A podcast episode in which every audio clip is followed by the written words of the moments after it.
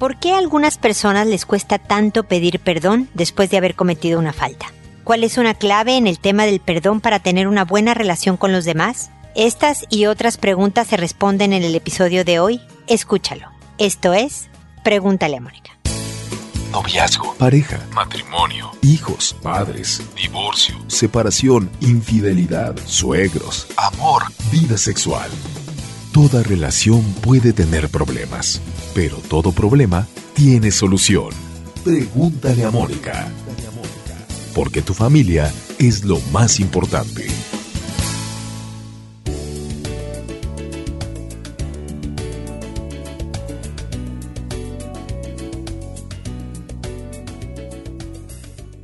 Bienvenidos amigos una vez más a Pregúntale a Mónica. Soy Mónica Bulnes de Lara. Como siempre, feliz de encontrarme con ustedes en este espacio que quiere aprender a, a decir perdón, a pedir disculpas y a recibir disculpas también porque aunque parezca sorprendente, hay personas que les incomoda mucho el, el, que le pidan disculpas y minimizan el hecho de que una persona o quieren cambiar pronto de tema o quieren evadir una situación en la que alguien va a pedir disculpas. Y para tener una buena relación no hay de otra en la vida más que saber detectar cuando cometimos un error, hacernos responsables del mismo ante la otra persona, asumir, digamos, la culpa y reparar el daño. No hay una relación a largo plazo que no se enfrente en algún momento a una situación en la que alguno de los dos va a tener que pedir disculpas. La clave de la que yo hablaba hace unos minutos es pensar si quieres esto, una relación a largo plazo, pero una buena relación a largo plazo, porque existen muchísimas que llevan muchos años juntos, a veces son de amistad, a veces es una relación amorosa, ya hay hijos, ya hay familia, ya hay todo, pero no es una buena relación, nada más tienen muchos años juntos. Si tú quieres una buena relación, no se hace sin esfuerzo, no se hace sin trabajo. Las buenas relaciones no ocurren por accidente o por buena suerte y parte fundamental de esta buena relación es el que, aunque pierda un grado de orgullo, aunque me cueste porque siento que estoy perdiendo la discusión, aunque sienta que pierdo territorio o pierdo poder en la relación, si quiero y solo si quiero durar bien mucho tiempo con esta persona, debo de saber decir perdón. Y curiosamente, creemos que al decir perdón, lo dije hace unos minutos, ¿no? Voy a estar más vulnerable, voy a estar perdiendo, me voy a ver más débil tal vez, voy a perder poder en la relación, pero yo te puedo asegurar que es justo al revés, que la persona que dice, ¿sabes qué? Me di cuenta que ayer te contesté horrible, porque, no sé, estaba de malas o estaba aburrido o no me di cuenta que tú venías con ganas de platicar y yo te hice tal. Pues sabes qué, discúlpame, te pido una disculpa porque hice eso. Puede que me vuelva a pasar, voy a hacer un esfuerzo porque no me vuelva a pasar, que el día que esté de mal humor no te hable en ese tono, pero por lo menos me disculpo de ayer. ¿Sabes todos los puntos que ganas al hacer eso? ¿Sabes toda la fuerza que acumulas en tu relación y todo el poder que acumulas en tu relación de ser la persona que da la cara y que acepta? No somos quienes viene alguien a reclamarnos, es que tú me hablaste muy mal ayer. No, no, yo creo que tú eres un exagerado, estás loco. Claro que no. Siempre andas tú viendo a ver qué me achacas de culpas y esto es lo que verdaderamente te hace perder terreno. El poder, por lo menos, detenerme a pensar si lo que me está diciendo tiene fondo si tiene razón, en vez de saltar rápidamente a la defensa, decirle, a ver, sabes que no me di cuenta, déjame, le doy una pensada, esto que me estás diciendo. Déjame, le doy una pensada. No estás diciendo, tienes razón, perdóname, me equivoqué. Y tampoco estás diciendo, no es cierto, estás mal, estás equivocada. Nada más es, a ver, déjame, le doy una pensada. Y a lo mejor regresar y decir, fíjate que creo que no tienes razón por estos puntos, bien fundamentados, bien claros, bien tranquilos. O sí, tienes razón, perdóname. Saber dar disculpas cuando te equivocaste y saberlas recibir con gracia y honor, con altura de miras, es fundamental para una relación de pareja. Si cuando el otro viene y te dice, oye, perdón, me equivoqué, ves, es que contigo no se puede, tú siempre así, y claro, luego vienes y te disculpas y acabarte a alguien que está asumiendo la responsabilidad por un error cometido es algo de verdad indigno y que daña fundamentalmente una relación. El decir, mira, te agradezco que te disculpes, qué bueno que reconoces, pero sabes que ha pasado varias veces. Y cada vez que pasa, luego vienes y te disculpas. ¿Cómo le podemos hacer, y hablen en plural, para tratar de que esto no vuelva a suceder? Porque si no hacemos algo, al rato vas a volver a pedir disculpas por lo mismo. Y yo lo que quiero es que no vuelva a pasar, no que te disculpes, sino que no vuelva a pasar. Esa es una actitud constructiva que va orientada a esa clave de la que les hablaba a tu objetivo de querer una buena, cercana y cariñosa relación con quien sea. Así que trabajar en el tema del perdón, que siempre es complicado, que a veces avanzamos y a veces retrocedemos, pero que no debemos de perder de vista porque es fundamental para hacernos una buena vida. Bueno, con esto termino mi comentario inicial y ahora, bueno, no sin antes invitarlos a mi página www.preguntaleamónica.com. Ahí están todas las cosas que tenemos para ustedes. Todos los podcasts que hablamos sobre relación de pareja, sobre formación de hijos, sobre desarrollo personal, no sé, desmotivación en el trabajo, fuerza de voluntad, muchísimas cosas que son importantes para la vida, pero también están las redes sociales en donde estamos y en donde nos pueden seguir, que ojalá sí lo hagan, eh, videos, los libros para ustedes, toda la información, las conferencias que ofrecemos para empresas, colegios instituciones diversas, quiénes son nuestros clientes. O sea, ahí hay de verdad eh, mucha, mucha información que espero que les sea útil. Recuerden también suscribirse al podcast, ya sea en iTunes o en cualquier otra aplicación en su celular de podcast. También pueden suscribirse. Esta suscripción no tiene ningún costo, así como no lo tiene el que ustedes me puedan consultar a través de Pregúntale a Mónica.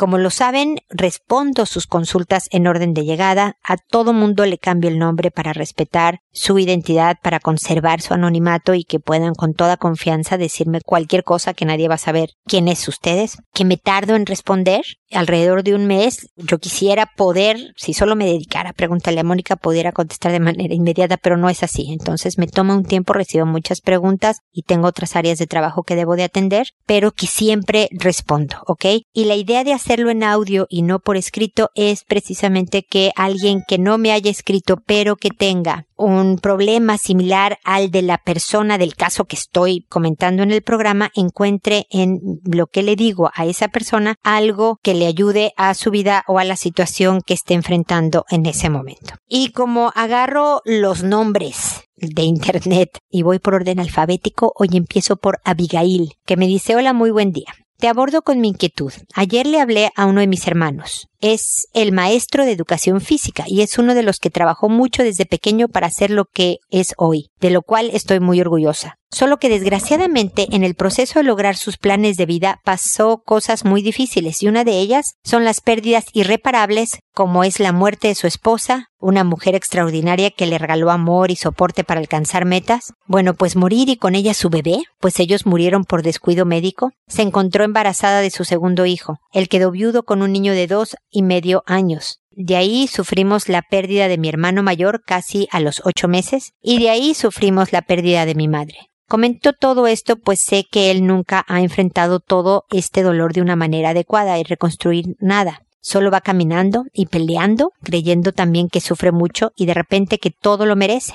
Es muy difícil ver a alguien que merece lo mejor por lo que sabe y es. Yo he buscado ayudarle y buscar ayuda para él, pero sobre todo para mi sobrino, el cual con mucho dolor te puedo decir que está pasando la misma infancia que nosotros, muy a pesar de que mi hermano dice que le da lo mejor en lo material y etcétera. Cuando quiero ayudar ha pasado que me dice que no puedo con mis hijos eh, y terminamos peleando cuando no puedo tolerar sus críticas y sus gritos ya que cuando tiene sus ataques de depresión o ansiosos, ahí sí le sirvo. Él es un buen hombre y un buen hermano. Lo amo y admiro con toda mi alma. Hoy me preocupa mucho ya que sé que él no pone nada de su parte para ayudarse. Pero me preocupa más el niño ya que él es el que vive esa inestabilidad y desde hace unos años con diagnóstico de déficit de atención, con hiperactividad, autismo, por decir unos. Es clara la necesidad de ayuda, pero también la negación. Solo toma atención mi hermano cuando anda en crisis por ansiedad. Pero solo hace como que hace y luego ahí queda todo porque considero que el manejo y tratamiento de mi sobrino no son los adecuados, por lo que te pido consejo de cómo abordar a mi hermano y hacerle entender la importancia de que se dé atención para que pueda atender a su hijo y tenga un buen seguimiento o lo que usted detecte en esta pequeña mala una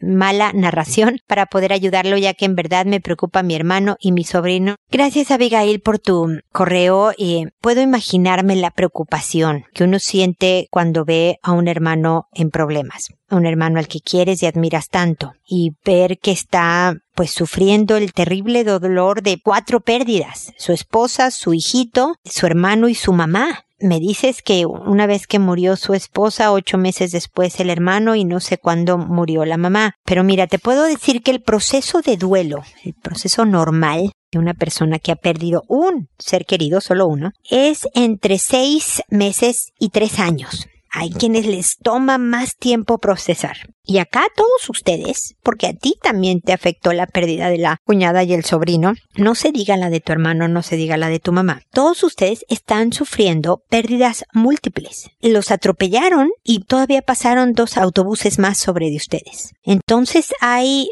mucha tardanza en los procesos debido a esto. Es una especie de shock postraumático en el que primero te paralizas, te enojas contra el mundo, demandas de la gente de más, no te importa la vida de los demás, sino solo tu dolor. Siempre doy, a Abigail, un, un muy mal ejemplo de cuando te cortas con papel. ¿No has visto cómo cuando te cortas con papel es increíblemente doloroso y te arde todo el día la cortadita y, y estás muy concentrado en tu dolor y agarras las cosas así sin que tu dedo herido sea el que roce el objeto para que no te duele y le cuentas a todo mundo cómo te duele la cortada de, de, de papel. Y, y, eso es porque la, el dolor nos vuelve egoístas. Tienes que proteger la herida, ¿no? Para que no se siga lastimando y demás. Imagínate el dolor, y esto es una tonta cortada de papel. Es incomparable. No me puedo ni imaginar lo que se siente la pérdida que ustedes han tenido, Abigail. Y a lo mejor tú y tus hijos y tu esposo y tu vida te ha ayudado a seguir funcionando a pesar de que sigues batallando con las pérdidas y tu hermano siente que se le cayó el piso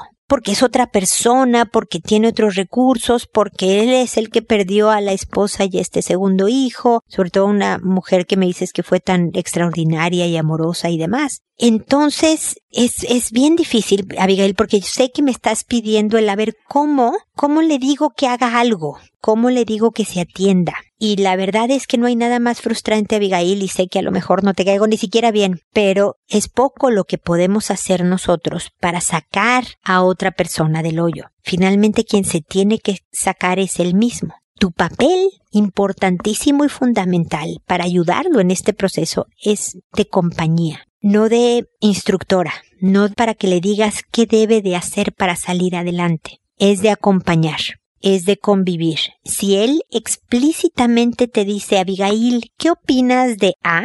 Ahí dale toda tu sincera opinión. Pero si no te está preguntando, acompaña.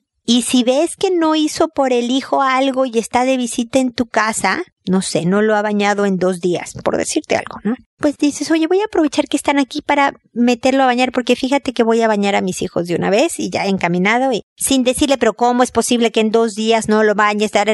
Haz por él. Pero, mientras tanto, solo acompaña porque si no acaba con estas peleas de críticas mutuas, es que tú no haces, pues tú tampoco por tus hijos apenas si puedes con ellos, ¿cómo crees que vas a poder con el mío? Eh, eh, ah, y, y tú sintiéndote usada, porque ahí sí, cuando tienes crisis de ansiedad, si vienes y me pides ayuda, pero cuando no la tienes, ni te acuerdas de mí. Acuérdate del dedo con cortadura de papel cuando pase esto. Esto hace una persona con un intenso dolor. Quiero que me ayuden con este intenso dolor, entonces voy y te pido ayuda, Abigail. Pero ya que me siento un poco mejor, ya que no me duele tanto a la cortada de papel, pues ni te pregunto cómo estás, ni pregunto de tu vida, ni pregunto por tu propio duelo. Ahorita estoy muy ensimismado en, voy a decir una redundancia, en mí mismo, ¿no? Es posible que su hijo lo saque adelante. Ojalá. Es posible que este niñito ahorita no esté recibiendo toda la atención que necesita. Pero esto es lo que es, Abigail. Y la intensidad de que yo te diga qué hacer porque creo que el mejor camino es, y puedes tener toda la razón, Abigail, en decirle, creo que el mejor camino es el de la izquierda y él se empecine en ir por el de la derecha. Entonces acompaña, escucha, pregunta para entender y solo opina cuando te pidan. ¿Es posible que veas a tu hermano tal vez hundirse más y tal vez que tu sobrino, no, no, tal vez, con toda certeza tu sobrino está siendo afectado por todo esto, Abigail. Pero a menos que tu hermano decida ponérselo en tu casa, es decir, que te permita la custodia del niño por el tiempo que le tome a él recuperarse, meses, años, em, no vas a poder evitar el impacto en la vida de este pequeñito de todo lo que sucedió le sucedió a este niño, es decir, su mamá se murió, su hermanito se murió y su papá quedó muy dañado. Esto va a tener un impacto y por lo tanto solo tu presencia cercana, las visitas e invitaciones a tu casa frecuentes, pero sin que sean sesiones terapéuticas, sino de convivencia, cercanía, cariño, Em, es la mejor que puedes hacer por tu hermano y tu sobrino Abigail. Sé que se queda corto con lo que tú quieres. Yo también quisiera darte unas palabras mágicas y que tu hermano saliera del terrible hoyo en el que se encuentra. Pero este es su proceso de duelo. Obviamente la terapia, la psicoterapia le ayudaría muchísimo a darle velocidad al proceso de duelo pero si no quiere esta ayuda, si no quiere pagar esta ayuda, va a ser poco lo que pueda él lograr en cuanto a velocidades, quiero decir, pero él también lo va a ir viviendo y las cosas se van a ir acomodando y van a estar mejor. Creo que ahora es todavía para el tamaño de tragedia que le sucedió todavía es reciente y no a todo mundo le pega de la misma forma. Así que ánimo, fuerza y sobre todo Abigail compañía para que pronto estén todos, tú incluida, mucho mejor. No sabes cuánto lamento todo esto y espero que sigamos en contacto. Candelaria, por otro lado, me dice, buenos días, espero me puedan apoyar y aconsejar qué hacer, ya que estoy en una situación desesperante y no sé cómo reaccionar ante ella. La situación es que tengo dos hijos, uno de nueve y el otro de dos años. Hace unos ocho meses sorprendí a mi hijo mayor masturbándose en el baño mientras se bañaba. Me espanté. Guardé la calma y platiqué con él sobre esto, pero muy poco. Como dos meses después estaba en su cama con su pantalón y calzón abajo otra vez haciéndolo. En esta ocasión me molesté y lo regañé bastante feo y al final hablé con él un poco más extendido de que no es malo lo que hace, pero que debe de tener cuidado y no hacerlo a cada rato. Total que pensé que ya había pasado esta etapa. Pero ayer lo encontré desnudo, tratando de meter su pene en la boca de su hermanito de dos años, y no supe cómo reaccionar. Me puse como una loca y le pegué y cuando su papá se enteró le dio una golpiza que lo dejó marcado. Ahora no sé qué hacer, cómo hablar con él, qué decirle que no entiendo de dónde saca estas cosas. Nosotros somos muy cuidadosos, estoy desesperada. Pienso cuántas veces lo habrá hecho, ya ellos ven televisión juntos solos, se bañan juntos, pues como hermanitos que son. Por favor necesito una asesoría, estoy muy angustiada por su comportamiento y también muy dolida de verlo todo marcado por los golpes de mi esposo. Mira, Candelaria, los golpes son abuso. No te puedo decir otra cosa que sea distinta. Los golpes es un abuso y los golpes nunca enseñan. Bueno, no es cierto. Te estoy contando mentiras. Enseñan a tu hijo a ser más cuidadoso en no ser descubierto. Enseñan a eh, no contarle a mis papás cosas enseñan cosas, mi querida Candelaria, que tú no quieres que tu hijo aprenda. Porque tú lo que quieres es que tenga la confianza para decirte de dónde saca él estas cosas. Para que tenga la confianza de decirte, mamá, estoy en problemas, ayúdame. Fíjate que se me salió esto de control. O mira, esto pasó en, en la escuela. No conmigo, fíjate que un compañerito. Pero si yo tengo la más mínima sospecha como hijo de que mi mamá me va a super regañar, tal vez pegar, y que luego mi papá se va a enterar y me va a dejar marcado, entonces mejor no digo nada. Entonces mi primer sugerencia, Candelaria, sería no pegues. Por nada, para nada. Hay muy buenos castigos en la vida. Quitarle muchos privilegios a los hijos para que entren en razón. Vamos a ponernos a, así hablar más anticuadamente, ¿no? Para ayudarlos o redirigirlos hacia un mejor manejo de las cosas. Déjame decirlo en un poco más moderna, el lenguaje más moderno. Los castigos no tienen que ser físicos. No son buenos los castigos físicos. Como primer punto. Entonces, para poder llegar al segundo punto se necesita mucha reparación, Candelaria. Hablar con tu hijo sobre cómo les preocupó tanto el tema que, y literalmente hay que decirlo, Candelaria, que tu papá y yo lo manejamos mal. No debió de haber golpes. Esto sí debe de decírsele a los hijos. No te va a quitar autoridad, no te va a quitar poder, al contrario. Hablando precisamente en este episodio de pedir perdón, los papás también podemos disculparnos con los hijos Yo me acuerdo hace muchísimos años que me iba a dar migraña, yo me sentía bastante mal y ese día castigué hijos a diestra y siniestra y estaba de un genio de los mil diablos. Obviamente el día siguiente tuve que repartir perdones y disculpas por todos lados, explicándoles sin ser una excusa suficiente el hijo, perdón, me sentía muy mal. Voy a tratar que la próxima vez que yo me sienta mal no corte cabezas con la misma intensidad que lo hice ayer, pero hice esto y no debió de ser así. Bueno, de la misma manera, estaba yo preocupada, no es excusa la preocupación para golpear, pero hice esto, me disculpo. Como bien le dijiste, la masturbación, sobre todo cuando empieza la pubertad, que es a los nueve años, bueno, no solo cuando empieza, sino cuando continúa la pubertad y sigue la adolescencia, es una actividad normal, propia de la etapa, que definitivamente tiene que ser medida por varias razones. Se puede lastimar y tener problemas de infecciones urinarias, por ejemplo. Entonces hay que tener cuidado con la higiene, con la cantidad de veces que lo hace y demás. Y porque más adelante puede despersonalizar la relación. Eso no se lo digas a los nueve años, eso se lo puedes decir después, pero bueno, ¿no? Pero también tú quieres que tu hijo te tenga la confianza para decirte, ¿sabes qué, mamá? Me masturbé y me lastimé. Necesito ir al doctor. Entonces, dile, si alguna vez te pasa, hijo, van dos cosas, aprender a que hacerlo tantas veces no es tan bueno, porque te lastimas. Y segundo, dímelo. No va a haber regaño, no te voy a decir, ves, te lo dije, cómo se te ocurre haber hecho eso, te voy a llevar al médico pero con la idea de que has aprendido a que no era tan buena idea esto de masturbarse tanto, hijo. Lo que sí es inexcusable, lo que no tiene perdón, lo que es mucho más serio, lo que es un delito si fuera una persona mayor de edad, es el abusar sexualmente de un menor.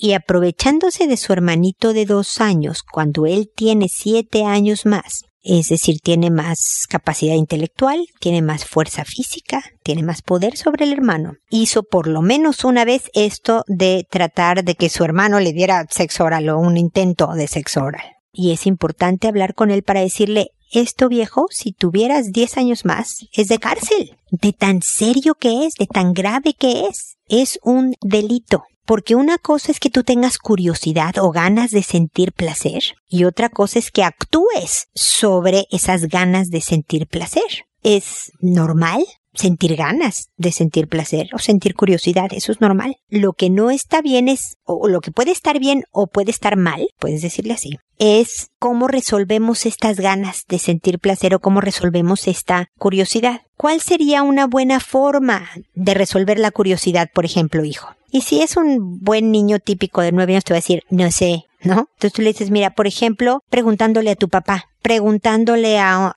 tu hermano mayor, yo sé que tú, el tuyo es el mayor, pero por decirte, estoy dando malos ejemplos. Preguntándome a mí, si quiero, oye mamá, ¿por qué el cuerpo hace esto? ¿Por qué no hace esto otro? Puedes resolverlo. Si no lo sé, lo investigamos juntos que te va a dar vergüenza, a lo mejor sí, a mí también me puede dar vergüenza ese tema, pero es una manera positiva, sin hacer daño a nadie, de resolver la curiosidad. Resolver mal la curiosidad es, por ejemplo, masturbándote sin parar. Ah, quiero saber qué se siente tener mucho placer y te lastimaste. Eso es una mala resolución. ¿Tienes ganas de sentir placer? Pues una parte natural puede ser masturbarte muy de vez en cuando, privado, en la privacidad de tu cuarto, que creo que era lo que estaba haciendo tu hijo cuando lo descubriste, en tu cama privado, ¿ok?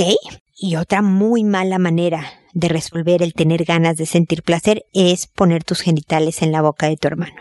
Entonces hay cosas que pueden ser buenas o malas en el manejo que le des, hijo. Y además de que voy a tenerlos bien vigilados, entonces ya no se bañan juntos o no sin tu presencia candelaria, no ven la tele juntos solos si no está un adulto por ahí viéndolos y demás, vas a estar mucho más estrechamente vigilado, hijo. Va a haber una consecuencia importante si esto vuelve a pasar. Y tú decides, Candelaria, cuál es la consecuencia importante. No invitas amigos, no tienes postre, no vas a ver la tele, te voy a quitar el tablet por tanto tiempo. Ponle la sentencia que le duela como duele un golpe físico, pero sin el golpe físico y sin marcarlo, por favor. Sí es importante que supervises también su contacto con Internet, cómo lo está manejando. Porque pareciera que está más sexualizado que cualquier niño de nueve años y entonces es bueno saber si tiene acceso a videos pornográficos, si se junta con primos más grandes, si hay un amigo en la, escuela que le está enseñando cosas, supervisen más estrechamente porque aquí sí hay un punto de hipersexualización y de por supuesto un mal manejo de control de impulsos. Dale ideas de cómo puede controlar impulsos, cómo el salir y hacer un deporte ayuda a controlar estos impulsos, cómo bañarse con agua fría ayuda a controlar estos impulsos, cómo mejor estar donde siempre haya un adulto para que yo me tenga que detener de hacer lo que quiero hacer y sé que no está bien, ayuda en este tema. Entonces, reconstruye la relación con tu hijo porque la golpiza no está nada bien y se requiere de una muy buena relación para que todo este diálogo del que te estoy hablando, para que toda esta confianza de la que es eh, fundamental tener para el tema de sexualidad y demás, fluya de la mejor manera. Ok, Candelaria, así que espero que sigamos en contacto para seguirlos acompañando en esta situación. Luego está Dulce que me dice hola buenas noches, quisiera contarle algo que me está pasando con mi hijo. Cuando él tenía cinco añitos, tocó las partes íntimas de una niña de tres años y ahora que tiene ocho estaba jugando con la misma niña y se bajaron los pantalones los dos. Y me dijo que la niña le dijo que sí. Pero no sé qué hacer en este caso con él, si lo llevo al psicólogo. El papá me dice que no, que en eso en los tiempos de antes no se usaba. Gracias por su atención. Pues sí, depende de qué tan antes estemos hablando dulce, porque antes no había psicólogos, y antes los psicólogos solo trataban temas extremadamente complicados y drásticos. Y ahora los psicólogos podemos ayudar en muchos temas variados y de forma eh, mucho más sencilla que antes. No, Dulce, o sea, yo puedo tener con un paciente que quiera resolver algo puntual. Por ejemplo, yo tuve un paciente el año pasado que sufría ataques de pánico, ataques de ansiedad y él solo quería resolver el tema de los ataques de ansiedad. No quería saber de su infancia, si tenía problemas afectivos o de vínculo, nada. Solo quiero quitarme estas crisis de pánico que me dan los domingos en la tarde, me decía él, ¿no? Y lo vi por unos meses, muy pocos meses nada más trabajando exclusivamente en el tema crisis de ansiedad. Pararon los, los ataques de pánico, el hombre pudo retomar su vida y no lo he vuelto a ver. Él sabe que me puede llamar cuando quiera algún otro tema. Oye, fíjate que quiero asesoría sobre la educación de mi hijo adolescente. Nos veremos solo por el momento específico del tema por el cual requieren mis servicios y se acabó. No son largas terapias ni mucho menos. Pero tiene razón tu esposo. Este tema en particular no es de psicólogo. Es de una experimentación y curiosidad normales de la etapa. Pero eso no quiere decir que no le digas que eso no, no se debe de hacer, que el respeto al cuerpo y a la intimidad y al pudor propio y de la otra persona es fundamental que si tiene, como le he dicho antes, curiosidad, quiere saber más, le pregunte a su papá, a ti, ¿no? Y investigan juntos y demás. ¿Cómo puedes controlar cuando te dan ganas de hacer algo malo, pero para que no lo hagas, qué se te ocurre, hijito? Es importante con preguntas involucrarlos también en todo este tema. Y finalmente decirle que si está ocurriendo esto, va a haber una consecuencia. Porque es muy distinto, Dulce, que me digas, mira, cuando tenía cinco años, en una ocasión tocó las partes íntimas de la niñita de tres, porque quiso saber qué se sentían, o él siendo niño tenía otras partes que ella siendo niña, y se acabó un tema de, y lo voy a decir así, ¿eh? sano descubrimiento del cuerpo propio y el ajeno, que igual dices, no, eso no se hace y lo quitas y demás, ¿eh? pero estaba haciendo algo propio de la etapa, como ahora de que los dos nos bajamos los pantalones para vernos, nada más un poco más grande, entonces es no, fíjate que ya no, esto no se hace y no quiero que vuelva a ocurrir. Si volviera a ocurrir, esto pasaría a mi querido hijito y le das toda la lista de consecuencias. Pero hay maneras, hijo, de evitar que tú estés haciendo cosas que luego te van a hacer sentir mal, culpable, triste y porque no respetaste tu cuerpo o el de la otra persona. Con mucho cariño. No es de regaño, gritos, pleito, es con mucho cariño, pero con clara firmeza de que estoy hablando en serio, hijo, y que no quiero que esto vuelva a pasar. Y sobre de eso sigue la conversación, que seguirá por muchos años, Dulce. Y Candelaria, no son temas que, que sean de una sola vez porque ocurrió algo puntual. Ah, fíjate que vi a mi hijo con su hermanito haciendo cosas inapropiadas, se hablé con él y se acabó. El tema de formación en sexualidad es en muchas ocasiones desde muchos ángulos, siempre con cariño y cercanía y apertura y la mayor tranquilidad posible, pero sí son repetitivas porque un niño va a aprender de autocuidado y de respeto a su cuerpo y al de otros y a denunciar también cuando ha sido víctima o ha visto que alguien ha sido víctima de algo inapropiado. Todo esto se aprende después de muchas conversaciones y de que vayan internalizando es decir, haciendo suyas estas posturas de cuidado y de respeto y demás. Entonces, es empezar la plática que va a durar, uff, hasta que tus hijos sean adultos.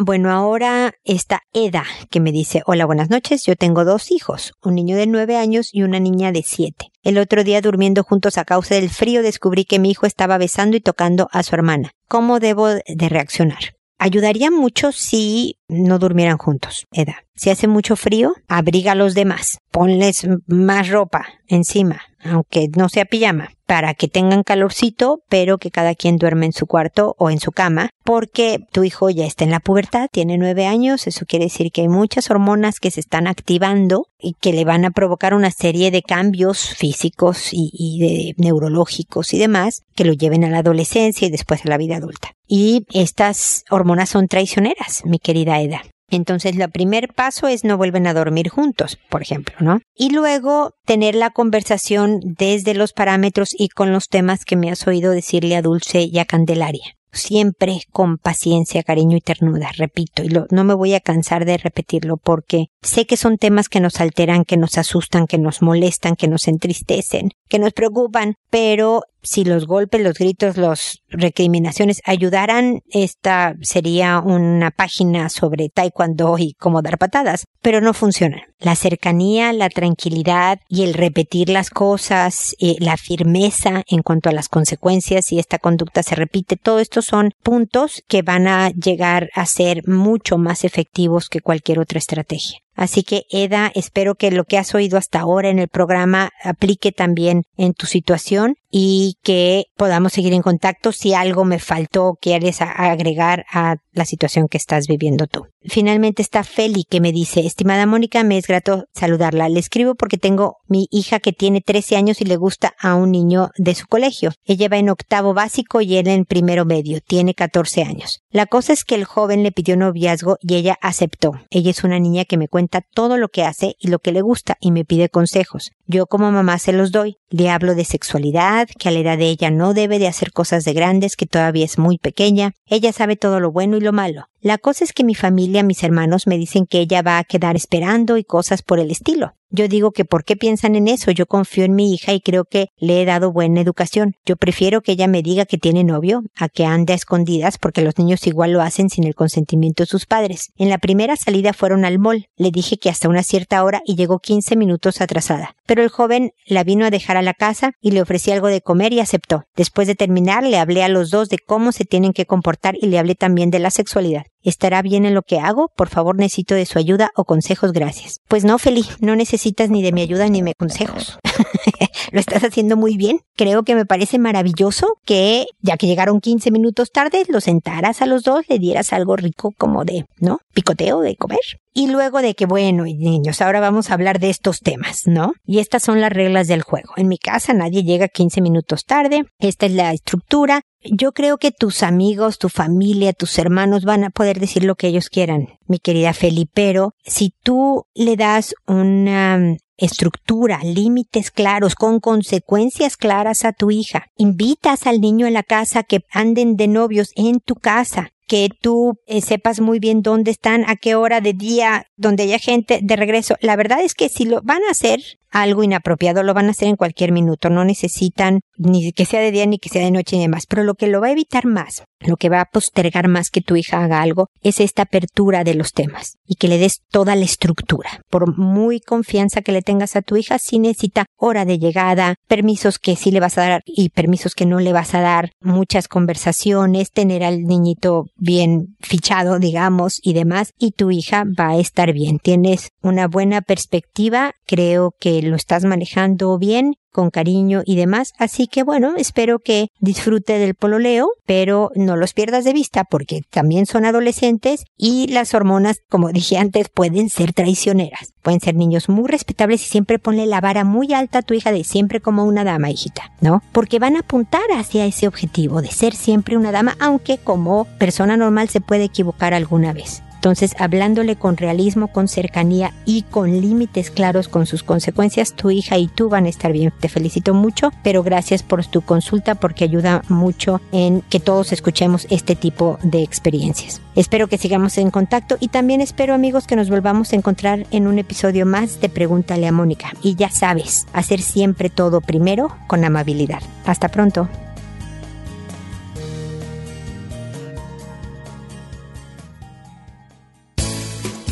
¿Problemas en tus relaciones? No te preocupes, manda tu caso, juntos encontraremos la solución. www.preguntaleamónica.com Recuerda que tu familia es lo más importante.